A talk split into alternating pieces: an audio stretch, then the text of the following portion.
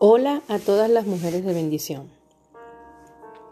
El día de hoy eh, continuamos con el estudio bíblico de los libros de la Biblia, enfocándonos en el libro de Éxodo. Éxodo es el segundo libro de la Biblia, escrito por Moisés. La palabra Éxodo viene del griego éxodos, que significa salida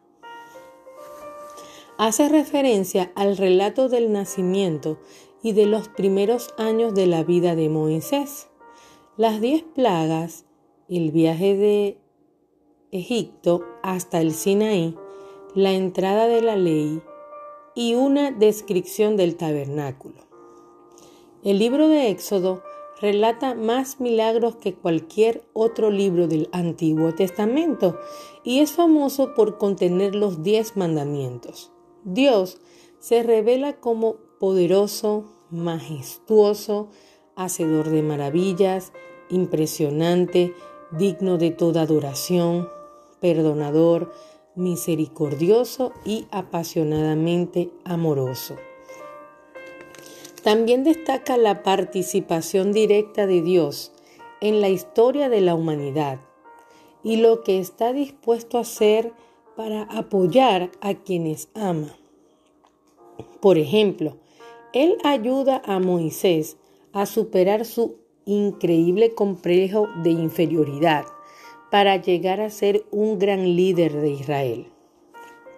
Repetidamente muestra cuánto Dios se goza cuando las personas conscientes de sus debilidades confían en Él como su única esperanza. La primera parte del libro relata el cambio de rey que no conocía a José y el reinado del nuevo faraón.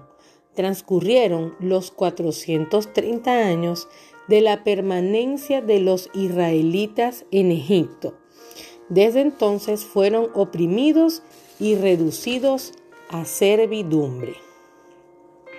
En aquella penosa condición, sus súplicas llegaron a oídos del Señor, quien en respuesta a su clamor introduce a Moisés, y es interesante notar cómo Dios lo protegió de la muerte decretada por Faraón y lo puso en el palacio de Egipto para prepararlo para la tarea que tenía para él. Después de haber vivido 40 años en la casa real, Moisés se vio obligado a huir a Madián, donde se casó y llegó a ser pastor de las ovejas de su suegro. Estando allí, fue confrontado cara a cara con Dios en una zarza ardiente, en un área desértica del monte Oret, donde fue comisionado a sacar a la nación de Israel de la esclavitud. Después de haberse resistido brevemente, junto a su hermano Aarón, se presenta a los israelitas como su líder. Sus credenciales fueron aceptadas por los ancianos del pueblo. En los capítulos del 7 al 12 se describen varias confrontaciones que Moisés tuvo con Faraón durante las cuales Egipto experimentó varias plagas. Estas eran juicios divinos contra Egipto, Tales juicios también demostraron la inutilidad de las falsas deidades egipcias. Cada una de las plagas atacó un área donde se suponía que los dioses egipcios eran fuertes. Dios no tan solo usó las plagas para liberar a Israel de la tierra donde eran esclavos, también utilizó otras grandes demostraciones de poder, la última plaga fue la muerte de los primogénitos de cada familia egipcia. Dios instruyó a los israelitas a celebrar la Pascua como un recordatorio por haber sido liberados de esta plaga. Posteriormente, recoge una serie de episodios relacionados con la marcha de los israelitas por el desierto. Una vez atravesado el mar, se vieron expuestos a graves dificultades y peligros.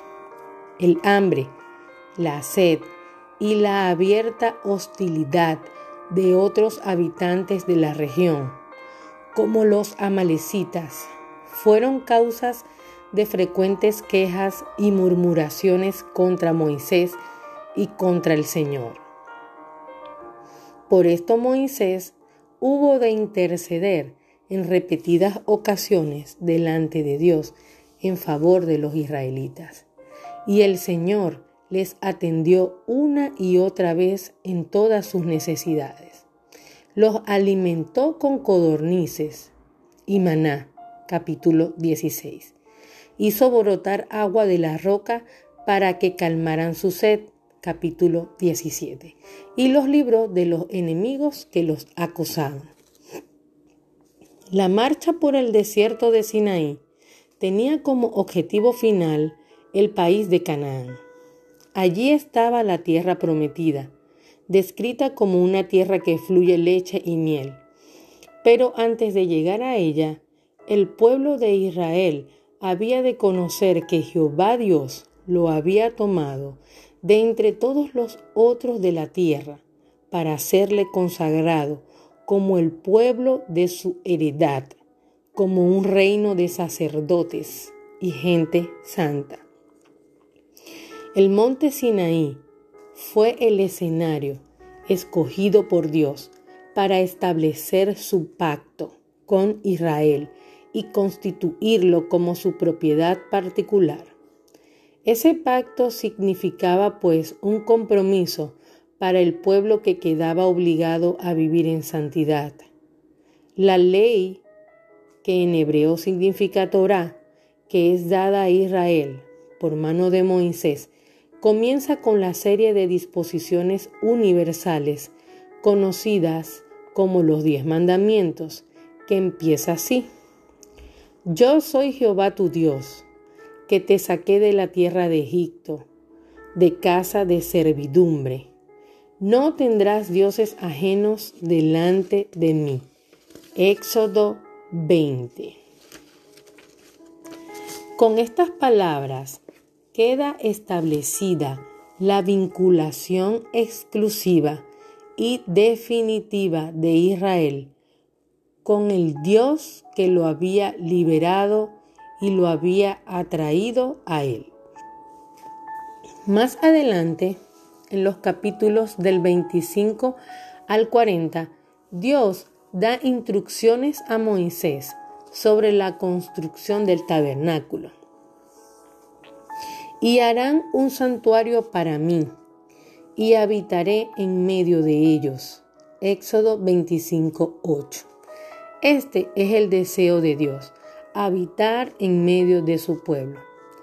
En resumen, el propósito del libro no solo es conservar el recuerdo de la partida de los israelitas de Egipto, sino presentar a la consideración humana las aflicciones y triunfos del pueblo de Dios, hacer notar el cuidado providencial que Dios ha tenido y los juicios infligidos sobre los enemigos.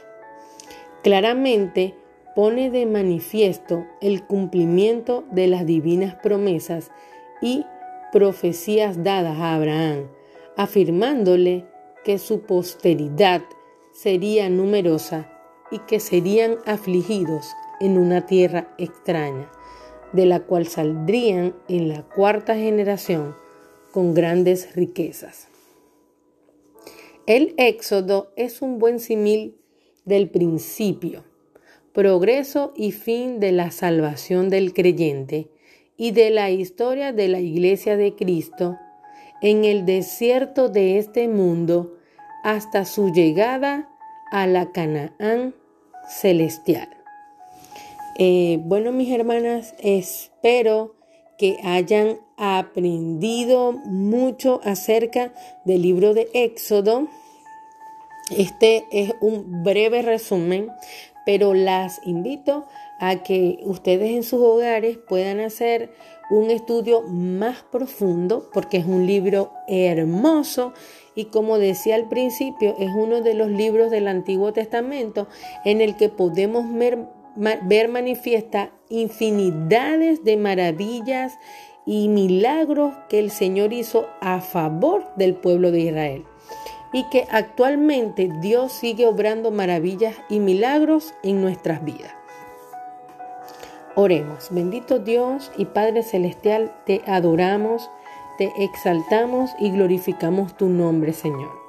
Señor, te pedimos en este tiempo que seas tú derramando amor, derramando hambre y sed de tu palabra, de tu presencia en nuestras vidas. Señor, cambia nuestra vida a través de tu palabra, a través de la búsqueda y de la intimidad que nosotras establezcamos contigo. Que nuestra vida sea un antes y un después. En el nombre poderoso de Jesús, te damos gracias, Señor, te adoramos y bendecimos. Les deseo que tengan un día bendecido.